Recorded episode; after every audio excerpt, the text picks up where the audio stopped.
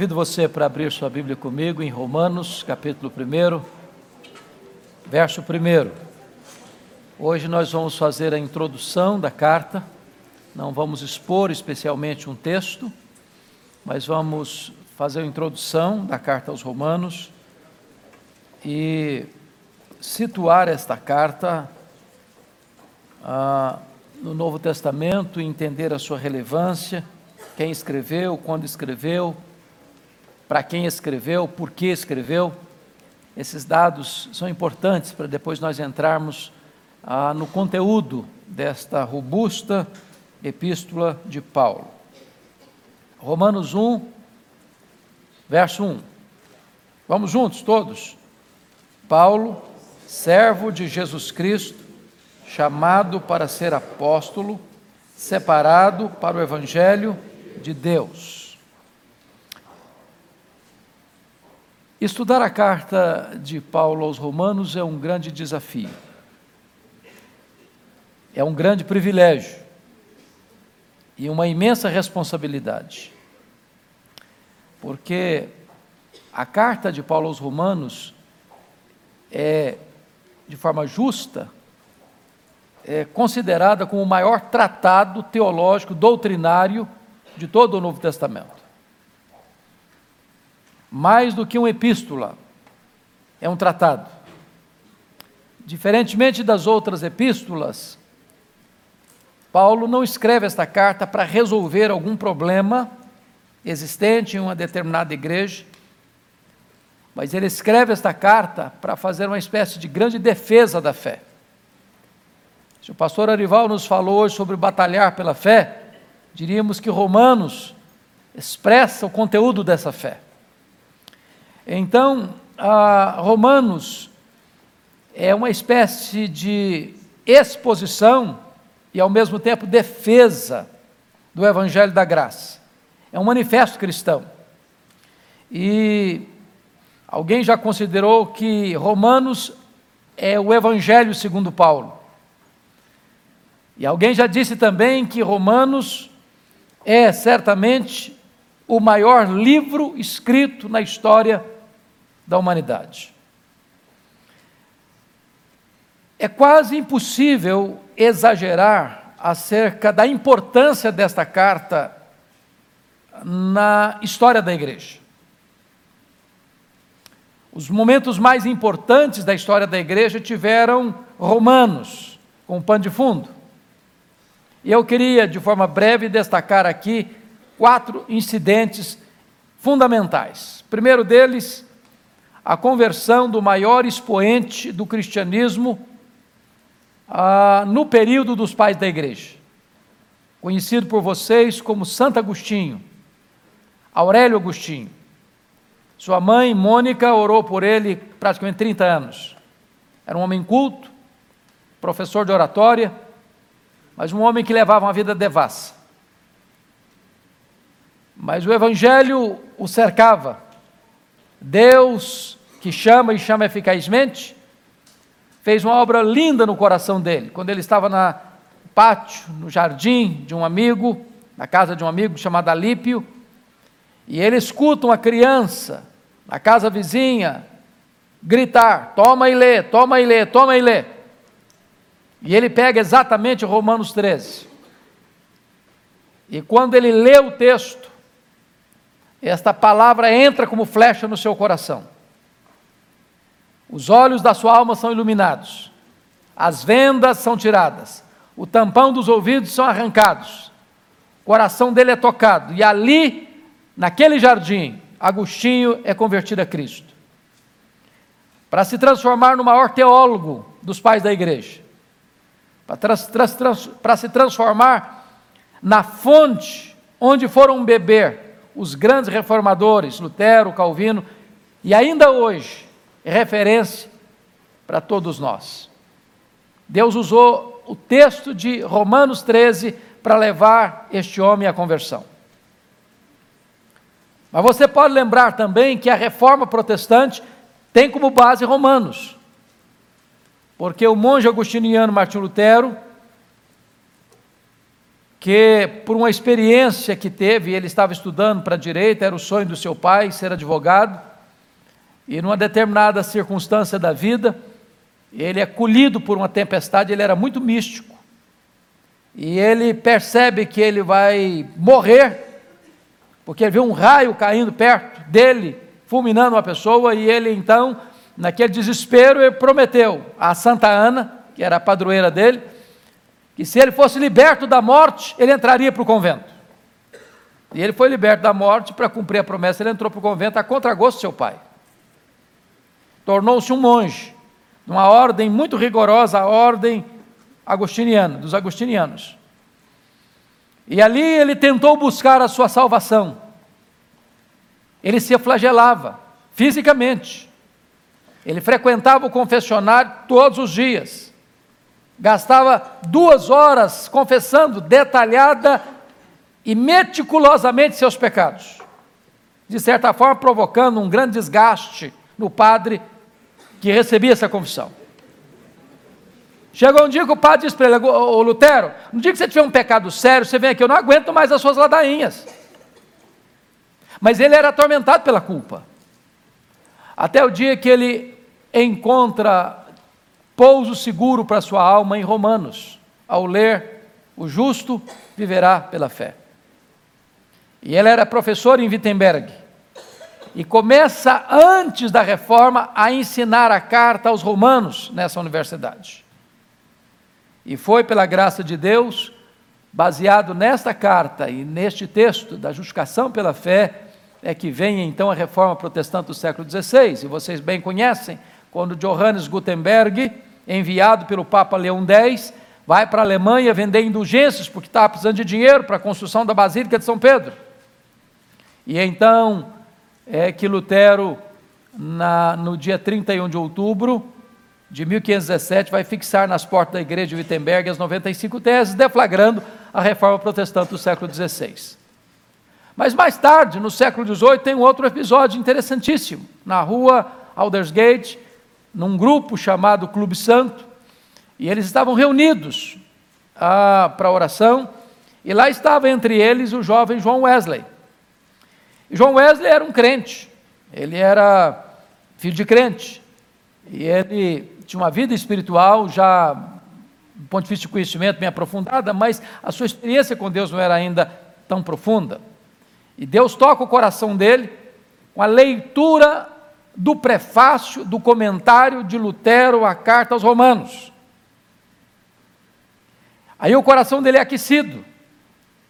E isso vai desembocar numa outra experiência, no dia 31 de dezembro de 1739, quando nesta reunião de oração, o Espírito Santo desce com grande poder e os reveste. Onde estava ele, George Whitfield, seu irmão Carlos Wesley, e começa ali o grande reavivamento inglês do século XVIII, que salvou a Inglaterra da Revolução, do banho de sangue da Revolução Francesa. Mas agora, no século XX, um outro fato curioso acontece. É quando o talvez mais é, prolífico escritor do século XX, chamado Karl Barth, que era neo-ortodoxo, combatendo o liberalismo, é, escreve o seu comentário da Epístola aos Romanos. E esta, é, este comentário é considerado como um torpedo no acampamento dos liberais. Então, ah, dentre tantas outras coisas que vale a pena destacar, destacamos esses quatro pontos: conversão de Agostinho, reforma do século XVI, experiência profunda de João Wesley e o comentário de Carbart agora no século XX. Vamos pensar nessa carta quem escreveu. Bom, Paulo é, tem, diferentemente dos evangelhos, todos os nossos quatro evangelhos contidos na Bíblia são anônimos. Não é verdade? Você não encontra assim Mateus aos irmãos, Marcos aos outros irmãos, Lucas ah, enviando para fulano, ah, ah, João enviando para fulano. Mas as cartas de Paulo são cartas onde ele se auto-apresenta como o remetente da epístola. E aqui não é diferente. Paulo, servo de Jesus Cristo, chamado para ser apóstolo, separado para o Evangelho de Deus. Ele é o autor humano desta carta, porque o autor divino é o Espírito Santo. Precisamos entender que quando Paulo escreve esta carta e as outras, nós não cremos naquela ideia de inspiração onde Deus anula a personalidade, o pano de fundo, a história, o conhecimento do escritor, ditando palavra por palavra, vírgula por vírgula. Não é assim que nós cremos na inspiração. Nós cremos que o Espírito Santo assistiu, revelou, mas aquele conteúdo revelado e assistido pelo Espírito Santo passa pela personalidade do escritor. De tal maneira que Pedro tem um estilo, João tem outro estilo, Paulo tem outro estilo. E quando Pedro está escrevendo a sua última carta, sua segunda carta, ele fala lá que Paulo, nosso irmão, com a sabedoria que Deus deu a ele, escreveu coisas difíceis de entender. Isso é um alívio para mim. Porque se o próprio apóstolo Pedro achou que Paulo escreveu coisas difíceis, então não é só você e eu que achamos isso. Então Deus deu a ele uma sabedoria, de certa forma, diferenciada. E ele, ao escrever, escreveu com determinada profundidade diferenciada. E hoje nós estamos aqui assentados aos pés deste grande apóstolo, para aprender com ele essas grandes verdades que o Espírito Santo revelou e deu a ele. Nesse próprio versículo, tem aqui dois pontos que eu acho tão interessante, que é o senso de humildade e o senso de autoridade. Senso de humildade. Paulo serve de Jesus Cristo. Senso de autoridade, chamado para ser apóstolo. Isso que o pastor disse hoje no culto é uma coisa muito importante da gente entender. Privilégios espirituais não nos dão motivo para soberba espiritual. Quanto mais você recebe de Deus, mais humilde você deve ser. Não combina, não combina vida com Deus e altivez, e orgulho, e soberba, e presunção. É por isso que ele tem o cuidado de colocar servo antes de apóstolo.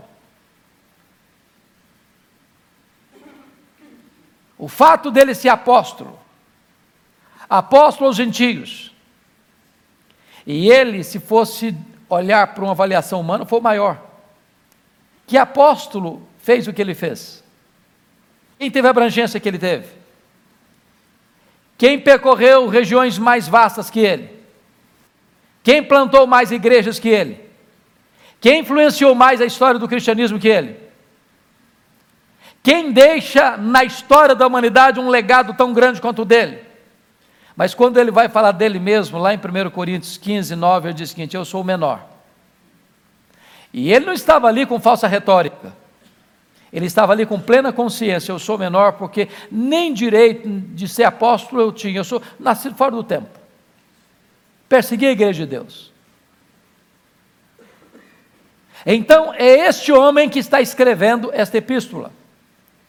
E este homem é, tem como apoio, tanto ah, internamente, porque ele se autodeclara aqui o autor da epístola, mas esta epístola não teve praticamente nenhuma resistência, nem no período dos pais da igreja, nem no período dos reformadores, nem a posteriori, ninguém diz, não, essa carta não é de Paulo, não tem o perfil de Paulo, não tem aí o estilo de Paulo, não, é um consenso de que, de fato, Paulo escreveu esta carta. Outra pergunta: de onde ele escreveu? De onde ele escreveu? Embora não haja explicitamente no texto, mas é fato que Paulo escreveu esta carta, muito provavelmente, da Grécia. Veja comigo, por favor, capítulo 20 de Atos.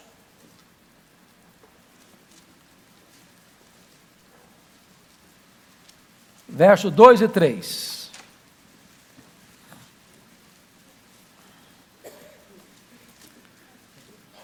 Você pode ler comigo? Atos 20, Atos 20, 2 e 3. Vamos juntos. Havendo atravessado aquelas terras, fortalecendo os discípulos com muitas exortações, dirigiu-se para a Grécia, onde se demorou três meses. Tendo havido uma conspiração por parte dos judeus contra ele, quando estava para embarcar rumo à Síria, determinou voltar pela Macedônia. Note o contexto aqui. Paulo tinha feito já as três viagens missionárias. A primeira viagem foi para onde mesmo? Para Galácia. Plantou igrejas em Antioquia da Pisídia, Icônio, Derbe e Listra. Segunda viagem, para onde ele foi? Para a província da província da Macedônia. Macedônia, cuja capital era Tessalônica e plantou igrejas em Filipos, Tessalônica e Beia, passando de raspagem por Atenas e chegando a Corinto, onde ficou 18 meses. Terceira viagem, para onde ele foi? Para Éfeso, capital da Ásia Menor, ficou lá três anos. Agora ele está saindo de Éfeso para levar uma oferta para a igreja da Judéia. Preste bem atenção nisso. Por que, que ele está indo para Jerusalém? Por que, que está levando essa oferta? Porque no período de Cláudio, e vocês sabem que Cláudio foi o imperador que antecedeu Nero, se Nero começa a reinar em 54, então Cláudio precede ao ano 54. E a Bíblia diz que houve um tempo de fome na época de Cláudio. Não bastasse essa crise mundial econômica, está escrito em Atos 18, 2, você pode conferir isso. Olha aí, por favor. Atos 18, 2. Que esse Cláudio, imperador, expulsa os judeus de Roma. Pode ler comigo? Lá encontrou certo judeu chamado Áquila, natural do Ponto, recentemente chegado da Itália, com Priscila, sua mulher, em vista de ter Cláudio decretado que todos os judeus se retirassem de Roma. Paulo aproximou-se deles. Então, esse casal aqui, Priscila e Áquila, ele está falando aqui de Áquila, é, tinha saído de onde? Da Itália. Está usando Itália aqui como a, o país e não a capital. Cláudio tinha mandado os judeus embora. Só que esses judeus, ao saírem, não saírem assim, não, eu vou vender minha casa, eu, eu sou o imperador, então, quanto custa a sua casa? Eu vou pagar a sua casa, porque hoje tem, às vezes o governo desapropria propriedades, não é isso? Para usar para alguma finalidade do governo, vai lá e paga. Não foi assim. E esses judeus tiveram que voltar para a Judéia, muitos deles, claro que nem todos. Ao voltarem para seu, a sua região, a Judéia, voltaram sem seus bens, sem suas terras, sem suas casas, sem suas atividades agrícolas, sem sustento. O que é que Paulo faz? Paulo levanta uma oferta especial entre as igrejas gentílicas da Macedônia e da Acaia Portanto, nós estamos falando aí de Filipos, de Tessalônica, de Bereia, de Corinto, para levar para esses pobres da Judéia. Esses pobres da Judéia. Quando ele está saindo de Éfeso para levar essas ofertas, no interregno da saída de Éfeso, a embarcar para Cesareia, é que ele escreve essa carta. Quando ele está na Grécia.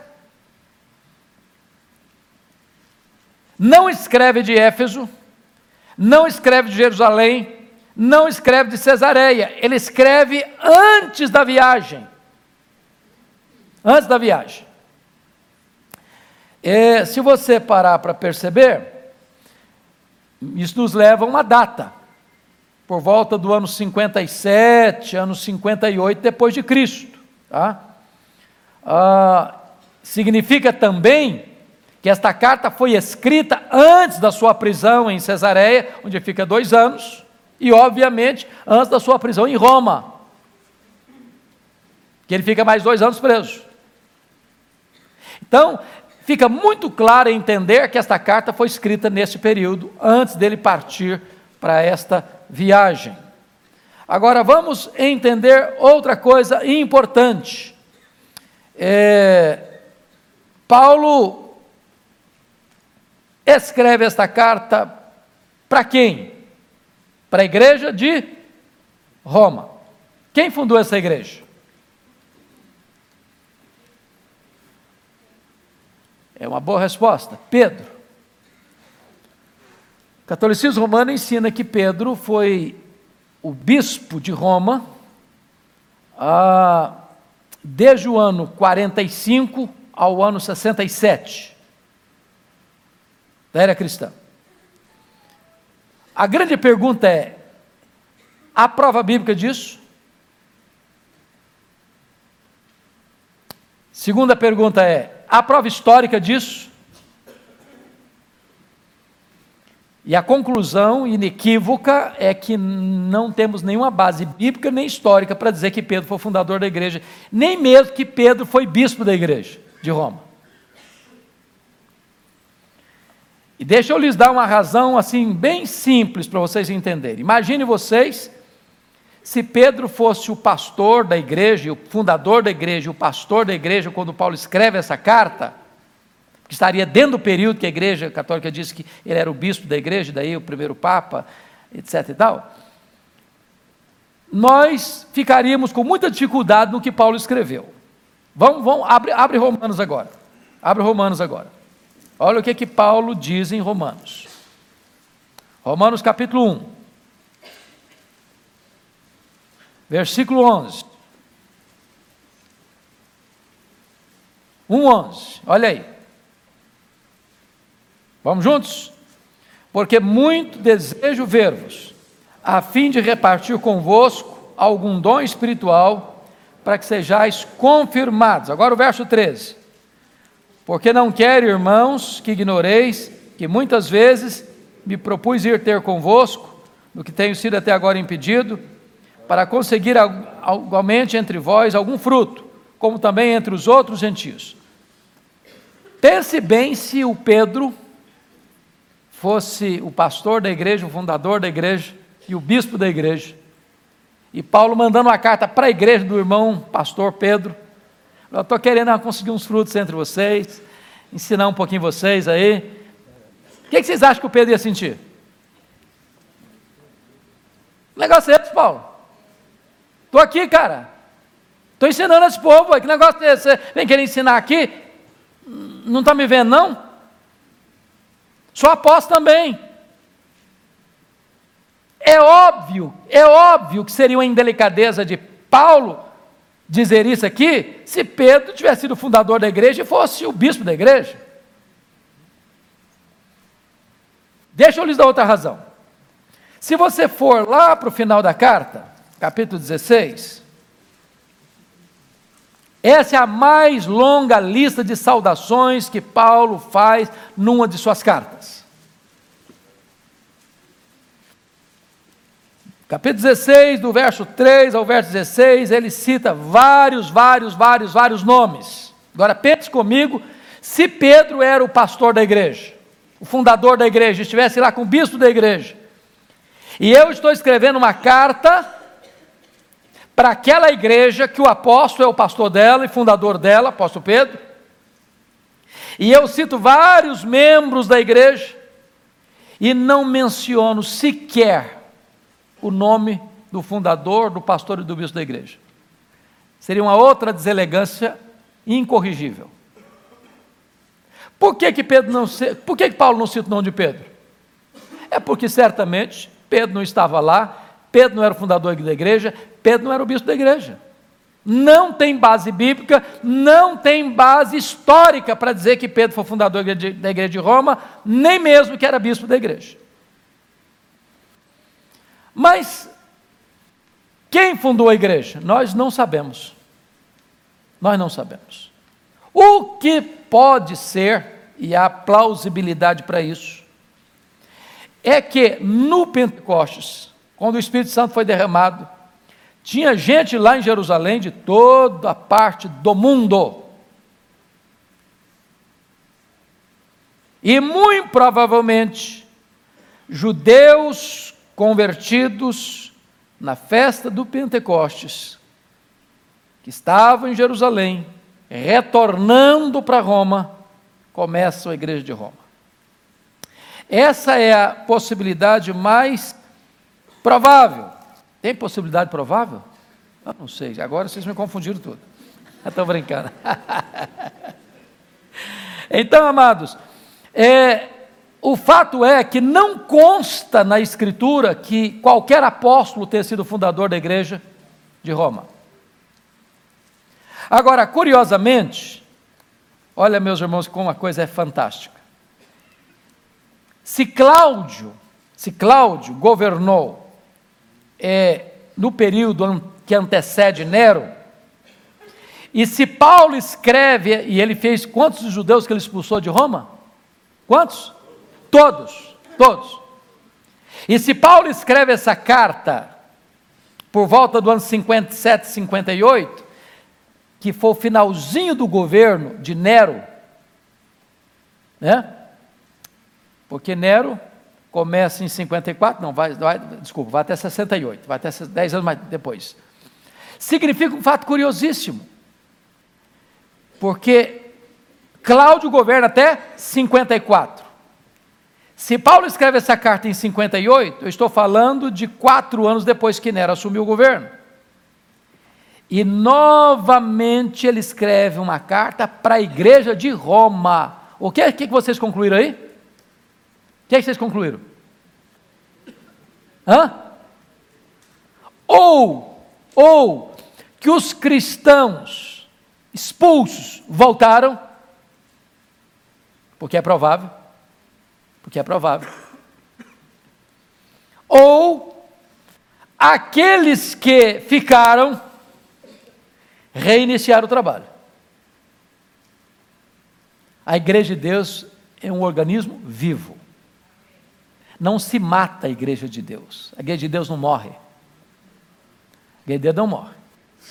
Então, é para esta igreja que Paulo está escrevendo. E nesta carta, ao escrever, ele diz algumas coisas que eu acho fantástico. Então, vamos de novo abrir em Romanos 1 para entender isso aqui. Olha o que, que ele diz. Versículo 11. Porque muito desejo ver-vos. Paulo nunca tinha estado em Roma antes. Roma era a capital do império. Roma era uma cidade de um milhão de habitantes. Roma era a cidade eterna, conhecida, cidade eterna. Roma era a cidade que recebia influência do mundo inteiro. A cidade das oportunidades, o centro administrativo do império. Roma que tinha começado como um reino, passado por uma república e agora era um império. Ao mesmo tempo, Roma era chamada de a cloaca do mundo, o esgoto do mundo. Uma cidade hiper imoral, onde graçava desde o palácio as perversões morais mais acendradas, a ponto de um historiador afirmar que de todos os imperadores de Roma, somente Cláudio não era homossexual, mas a esposa era meretriz. Paulo escreve essa carta dizendo o seguinte: muito desejo ver-vos. E agora, note vocês no verso 13, quando ele diz: Não quero, irmãos, que ignoreis que muitas vezes me propus ir ter convosco no que tenho sido até agora impedido. Dá a impressão que Paulo planejou, não deu certo. Planejou outra vez, não deu certo. Planejou outra vez, teve um imprevisto. Planejou outra vez, alguma coisa saiu errada. Ele desejou ir várias vezes, várias vezes e várias vezes, e nas muitas vezes que desejou ir, ele não conseguiu ir. Agora vamos lá para o capítulo 15, para você notar mais alguns aspectos disso. Verso 22.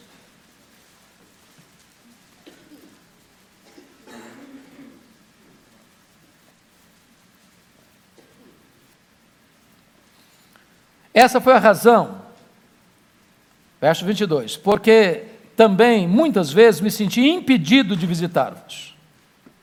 Mas agora, não tendo já campo de atividade nessas, nestas regiões de onde ele escreve, desejando há muito visitar-vos, note vocês que ele está dizendo o seguinte: olha, eu já esgotei meu campo de trabalho aqui.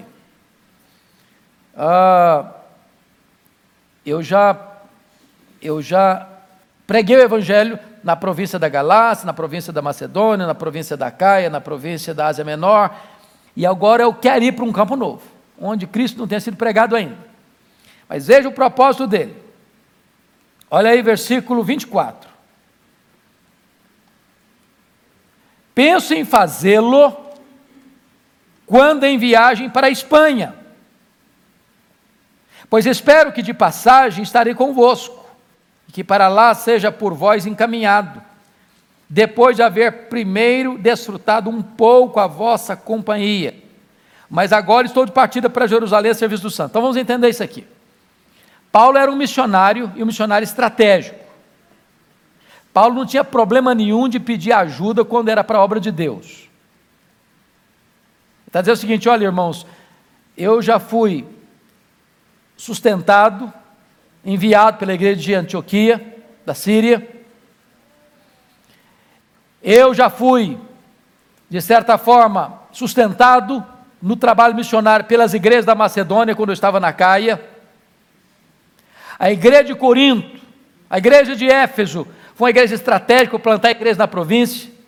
Mas agora, Roma, que é a capital do império, eu quero passar por vocês, porque o meu projeto é para a Espanha. O último limite do mundo ocidental conhecido da época.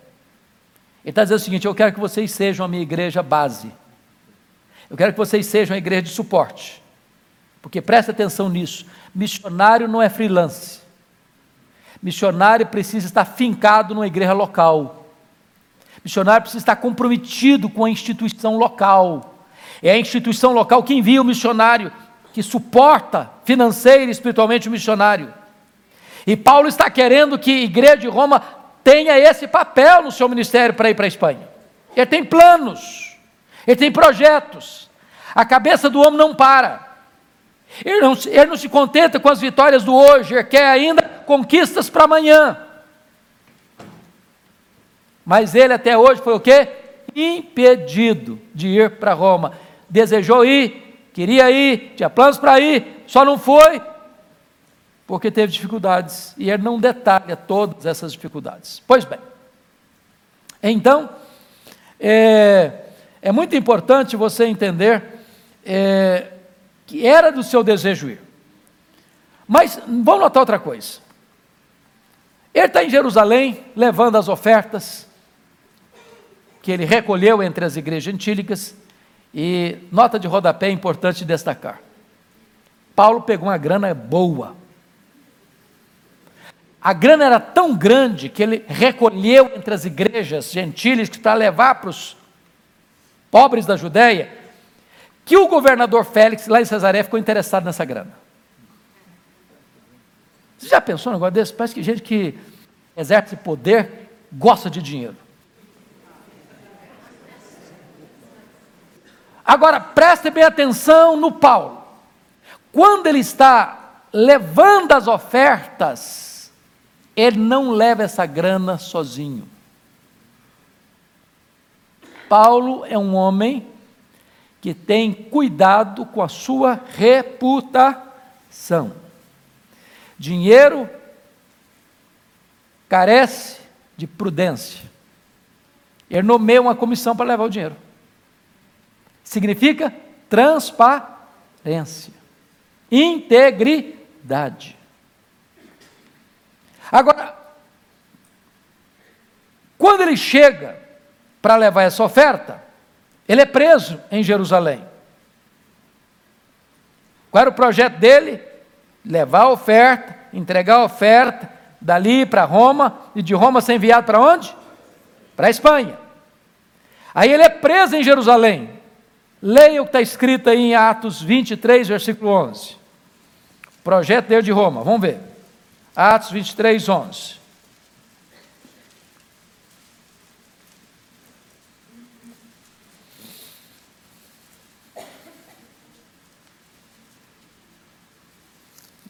Contrário aí?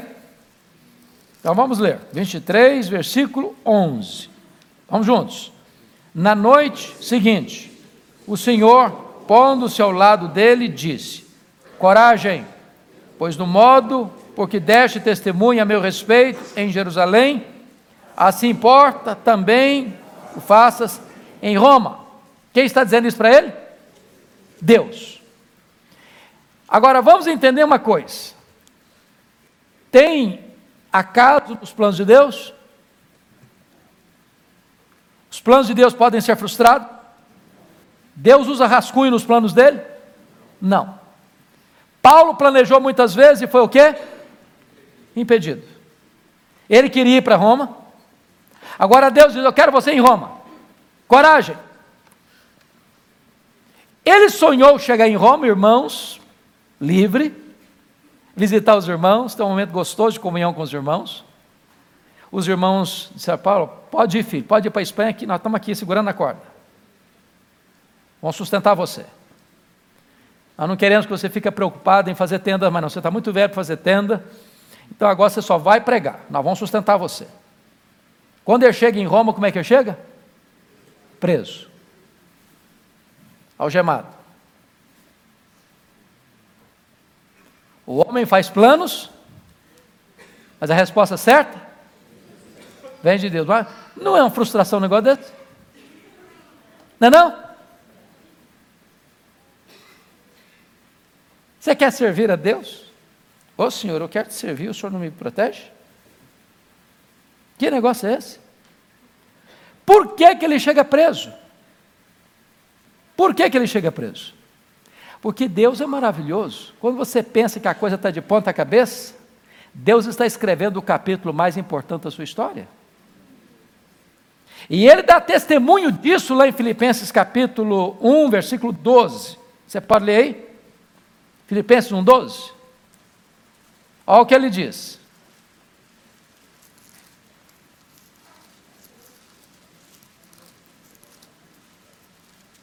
Vamos juntos ler? 1,12. Quero ainda, irmãos, cientificar-vos de que as coisas que me aconteceram têm antes contribuído para o progresso do Evangelho. Que coisas? Chegou preso. E aí três coisas aconteceram. Primeiro, a igreja de Roma se mexeu.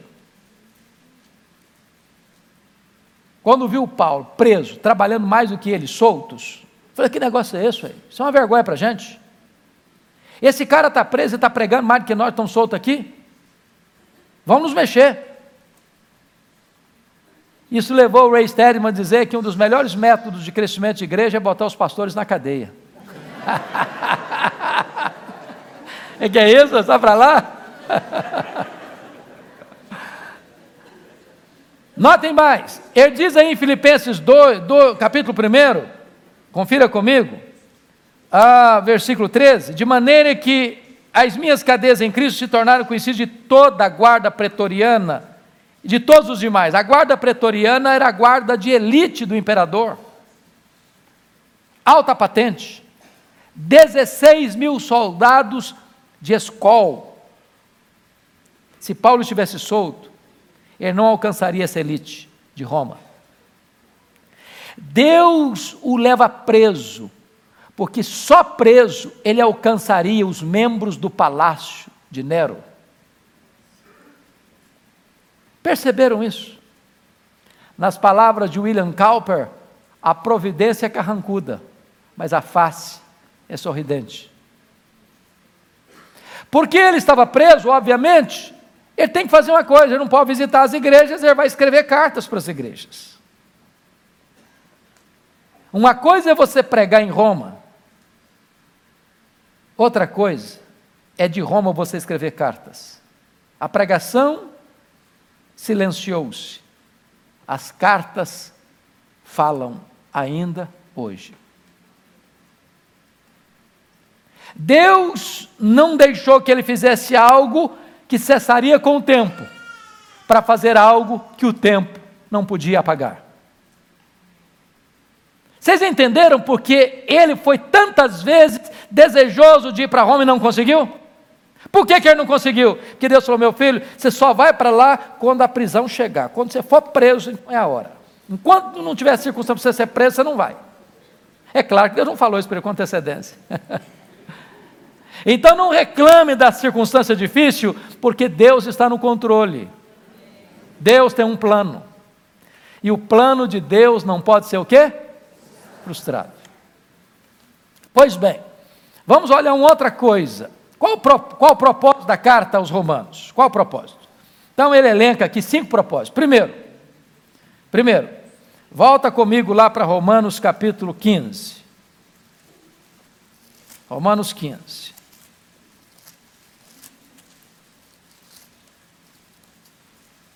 Versículos 30 e 31. Quem pode ler comigo? 15, 30 e 31. Vamos lá? Rogo-vos, pois, irmãos, por nosso Senhor Jesus Cristo, e também pelo amor do Espírito, que lutei juntamente comigo nas orações a Deus a meu favor, para que eu me veja livre dos rebeldes que vivem na Judéia, e que este meu serviço em Jerusalém seja bem aceito pelos santos. Então, a primeira coisa que ele está pedindo, meus irmãos, é, oração da igreja em seu favor. Eu pude dizer, bom, eu sou apóstolo, não preciso de oração dos irmãos. Eu já oro por mim mesmo, minha oração é poderosa, eu sou um cara que tem assim intimidade com Deus. Para com isso. Para com isso. Você e eu precisamos de oração. É, só para pegar a palavra batalhar de novo, ele está dizendo que você luta na oração a Deus. Oração é luta, é guerra, é batalha. Mas qual o pedido que ele está fazendo de oração? Versículo 31: Para que eu me veja livre dos rebeldes que vivem na Judéia. Ele sabe que vai levar uma oferta para a Judéia, mas lá na Judéia não só tem crente, tem também gente rebelde. Os crentes vão receber a oferta com alegria, mas os rebeldes vão conspirar contra ele, ele já sabe disso antes de viajar. Agora, deixa eu fazer uma pergunta para você. Você é missionário, você está indo para um campo e levando alguma coisa assim muito expressiva para ajudar aqueles irmãos que estão lá no campo. Mas você já está sabendo o seguinte: os irmãos vão receber o que você vai levar com muita alegria, mas os que estão no entorno dos irmãos, que são os rebeldes, vão arrebentar com você. Você vai? Meus irmãos, não estou sentindo oportuno ainda a hora de. eu estou sentindo o coração que eu não vou, não. Ele está pedindo oração para quê? Para que Deus o livre dos rebeldes. E o que, é que os rebeldes fizeram com ele? conspiraram contra ele, armaram uma cena para ele ser preso, fizeram um voto de anátema que não comeriam, não beberiam antes de matá-lo. Mas Paulo tinha orado para quê? Para Deus livrá-lo de quem? Dos rebeldes. Deus às vezes, às vezes não nos livra dos problemas, às vezes Deus nos livra nos problemas. Às vezes Deus permite você ir ao último furo da correia, descer ao fundo do poço, ser jogado na cova dos leões e jogar lá dentro da fornalha. Que Deus poderia ter tirado os rebeldes do caminho, mas Deus permitiu que os rebeldes fizessem, fizessem tudo quanto estava no coração deles, mas quem livra com o pastor disso é Deus. Quem dá a palavra final é Deus. A nossa vida está nas mãos de Deus. Agora, olha o segundo pedido que ele faz no versículo 31. E que este meu serviço em Jerusalém seja bem aceito pelos santos. Que santos? Os crentes da Judéia. Mas vem cá, vem cá, vamos, vamos parar um pouquinho aqui. Imagine você que você está passando a necessidade. E eu estou levantando oferta para ir lá abençoar a sua vida. E eu recolho daqui, recolho dali, recolho da colar, prego, oro, exorto os irmãos, faça a coleta, no meu comissão agora, todo mundo está eu estou levando uma oferta para o irmão que está passando a necessidade. E aí eu começo a pedir oração para o Orival, eu falo, Orival, você ora aí, porque eu estou levando uma oferta para o irmão lá, para ver se o irmão lá faz o quê? Se é bem aceito. Você já pediu oração para alguém receber um presente seu? Ó oh, Deus, abençoa aquele irmão para receber o presente que estou levando para ele. Você já fez essa oração pra, alguma vez? Ô gente, ninguém precisa de oração para receber presente. presente você recebe, você dá um abraço, que coisa boa. Próxima vez para trazer de novo. Por que, que ele está pedindo oração para que ele fosse bem aceito pelos santos de, de, de, da, da Judéia. Por quê? Porque o apóstolo Paulo não está interessado apenas em suprir necessidades econômicas, financeiras, materiais. O apóstolo Paulo também está interessado em costurar a unidade espiritual das igrejas gentílicas e judaicas. Deixa eu dizer uma coisa preciosa para vocês, irmãos. Vocês querem criar pontes de amizade com as pessoas? Duas maneiras. Primeiro, peça um favor. Segundo, faça um favor. Uma pessoa está muito chateada com você, está brigado com você, fala mal de você, e, e cutuca você, e etc e tal. Chega para ela um dia, ela está esperando que você dê um chute na canela dela. Você fale mal dela também. Você liga para ela e fala assim, eu estou precisando de um favor, você pode me ajudar? Se arrebenta com a pessoa. Se arrebenta com a pessoa. Estou precisando de um favor, você pode me ajudar? Ou ela está esperando que você faça mal para ela, porque é isso que ela está querendo para você. Aí você chega lá e fala: Eu vim aqui trazer um presente para você. É o que Paulo diz: você paga o mal com o bem. Pois bem, amados, que outro propósito Paulo tinha em escrever essa carta? É claro, demonstrar, como já falamos aqui, o seu desejo de visitar a igreja de Roma. Terceiro, demonstrar, como já foi dito lá no capítulo 1, uh, compartilhar com os crentes de Roma algum dom espiritual. Quarto lugar, já foi dito aqui, quarto propósito, ser enviado pela igreja de Roma, aonde? Para a Espanha.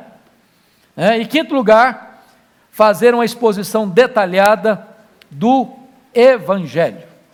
Então, dito isto, eu gostaria de é, olhar com vocês, pelo menos inicialmente, é, quais são as principais ênfases desta carta. Então, eu vou ser bem breve porque nós vamos expor esses princípios. Primeira coisa que Paulo trabalha, irmãos, é apresentar o Evangelho. E ele já abre esta carta, e se você notou no versículo, capítulo 1, versos 14 a 17, eu já apresento o Evangelho. E ele diz aí três coisas: eu sou devedor, eu estou pronto e eu não me envergonho deste Evangelho. E este Evangelho, que é o conteúdo da fé que o pastor Ival pregou hoje de manhã, é o que? O poder de Deus. Para quê? Para a salvação. De quem? De todo aquele que crê. Por quê? Porque a justiça de Deus se revela onde? No Evangelho. No Evangelho. Como assim? Você não é salvo pela obra que você realiza para Deus. Você é salvo pela obra que Deus realizou por você. Quando Jesus Cristo foi à cruz, ele pagou a sua dívida, ele quitou a sua dívida, ele morreu pelos seus pecados, ele morreu como seu substituto, como seu fiador, como seu representante. E quando ele morreu lá naquela cruz, ele deu um brado: está consumado, está pago, Aquele que deve, aquele, aquele que crê em mim, não deve mais nada, está quites com a lei, está quites com a justiça. E agora essa pessoa é declarada por Deus justificada. Não deve mais nada diante do tribunal de Deus. A justiça de Deus se revela onde? No Evangelho. O justo viverá pela fé. E a partir daí, Paulo então começa no capítulo 1 Notem comigo dos versos 18 até o 32 a mostrar a corrupção do mundo. A corrupção do mundo. Isso é uma radiografia da sociedade ainda hoje. Esse negócio aí que vocês estão vendo, ideologia de gênero, que você quase está pedindo, precisa pedir desculpa por ser heterossexual hoje. Me desculpa, gente, eu sou heterossexual. Roma já era assim. Já era assim. Depois, no capítulo 2, ele vai mostrar que todos, todos, todos estão amarrados, prisioneiros, escravizados pelo pecado. Não só no mundo gentílico, mas também no mundo judeu. Porque no verso 17 ele diz assim: Se tu, porém, que tens por sobrenome judeu e repousas na lei e te glorias em Deus, que conhece a sua vontade, aprovas as coisas excelentes, sendo instruído na lei, etc. Ele vai falando, falando, falando, falando. Ele está dizendo: vocês também são tão pecadores quanto. Então é pecador quem? O ímpio e o religioso, o gentio e o judeu. E é nesse sentido que vai dizer lá no versículo 28, não é judeu apenas aquele que é exteriormente, nem é circuncisão o que é somente na carne. E ele vai fechar essa questão no capítulo 3, versículo 9. Pode ler comigo? Que se conclui, vamos juntos? Que se conclui. Temos nós qualquer vantagem? Não de forma nenhuma, pois já temos demonstrado que todos tanto judeus como gregos estão debaixo do pecado. Então o pecado ele é universal. 3:23. Vamos ler? Todo mundo junto? Pois todos pecaram e carecem da glória de Deus. Depois que Paulo encerra todos no pecado, não há justo nenhum sequer. No capítulo 3, versos 21 a 31, talvez a parte mais importante da Bíblia ponto mais alto da Escritura. Ele vai mostrar como é que a salvação vem. Deus encerra todo mundo no pecado, para mostrar o seguinte: o homem não salva a si mesmo, o homem não tem poder de salvar a si mesmo, mas aquilo que o homem não pode fazer, eu estou fazendo por ele. Vem então a doutrina gloriosa da justificação, da expiação, da redenção. No capítulo 4, ele ilustra como é que a justificação acontece? Trazendo à baila a história de Abraão, a redenção, a salvação de Abraão pela fé. No capítulo 5, ele vai falar dos frutos da justificação: a paz no passado, a graça no presente e a glória no futuro. No capítulo 6, ele vai falar da nova vida que temos em Cristo Jesus. E no capítulo 6, ele vai dizer uma coisa linda você e eu deveríamos andar com a certidão de óbito no bolso. Eu li uma frase há poucos dias de uma viúva de um militar no Rio de Janeiro, que me tocou muito, eu pensei no cristão. Ela disse o seguinte: ser policial no Rio de Janeiro é andar com a certidão de óbito no bolso. Dramático, hein? E não irreal, não fictício. Mas no capítulo 6, olha o que Paulo escreve sobre o cristão. Capítulo 6, verso 11. Vamos ler juntos? assim também vós considerai-vos mortos para o pecado, mas vivos para Deus em Cristo Jesus. Sabe o que ele está dizendo? Você deveria andar com a certidão de óbito no bolso, lembrando de Agostinho. Agostinho disse para vocês que tinha uma vida muito devassa. Depois de convertido, um dia está andando na rua e uma ex-amante o vê de longe e sai correndo atrás dele, gritando: Agostinho, Agostinho, Agostinho, e ele andando. Agostinho, Agostinho, e ele andando. Lá pelas tantas ele parou perto dela e ela parou perto dele e disse: Você não está me reconhecendo? Sou eu. E ele respondeu: Você é você, mas eu, eu não sou mais eu. eu morri. Aquele cara que você conhecia morreu. Arrancou do bolso a certidão de óbito, aí. Considerai-vos mortos para o pecado, mas vivos para Deus. Capítulo 7 é o grande drama interno do coração. Capítulo 8 é o grande capítulo da libertação, a obra do Espírito Santo. Se o eu aparece várias vezes no capítulo 7, é o Espírito Santo que aparece várias vezes no capítulo 8. Capítulos 9, 10 e 11, a soberania de Deus na salvação. Capítulo 12 ao 16, a parte prática da carta. Paulo era um teólogo e um pastor ao mesmo tempo. Paulo ensinava a doutrina, mas não como um acadêmico. Ele ensinava a doutrina para aplicá-la na vida.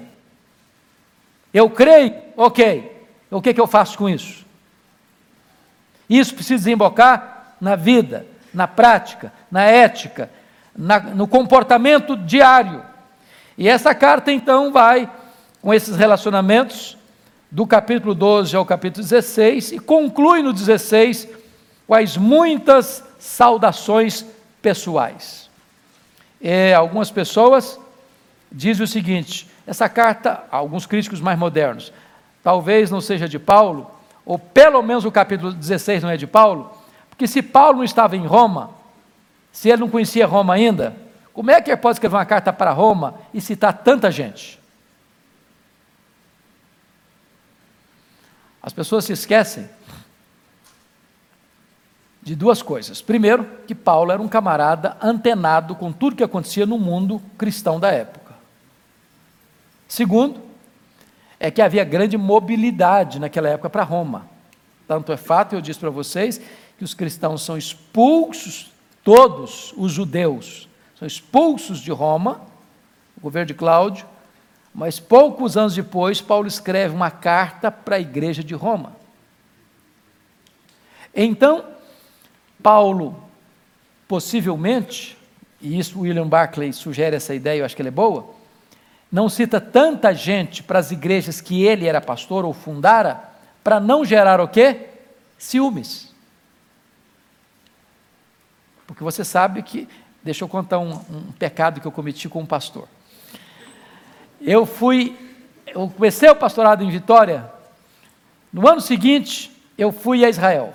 Sabe o que, que eu fiz? Peguei um cartão postal bem bonito e mandei para todos os presbíteros da igreja. Ah, meus irmãos, como eu sofri. Porque os diáconos disseram, o senhor só manda para os presbíteros, mas para nós diáconos o senhor não manda. Aí os irmãos falaram, o senhor só manda para os presbíteros e para nós, membros da igreja. Eu senti um drama na pele. Por quê? Porque, na verdade, o irmão diz: Olha que cartão bonito, o pastor me mandou. Eu falei: É, mandou para você, para mim não mandou, não. Fiquei encrencado. Agora eu faço o seguinte: não mando para ninguém. mando para todos. Aos irmãos amados da igreja. Pronto, resolvido o assunto. Então, esse é o drama que Paulo está enfrentando. Para a igreja que ele nunca foi, não tem problema citar o fulano, o beltrano, o ciclano, arará. Não tem ciúmes. Por isso que ele não cita tanta gente para as igrejas que ele já tinha sido pastor, mas um rosário de gente para a igreja que ele nunca tinha ido, porque não tinha problema de ciúmes, de milindres. É bem verdade que hoje não tem mais crente com milindres, né? Povo maduro na fé, hoje não tem esse negócio mais. É uma benção. Pois bem, gente, eu estou muito animado a gente fazer essa maravilhosa viagem na carta aos Romanos.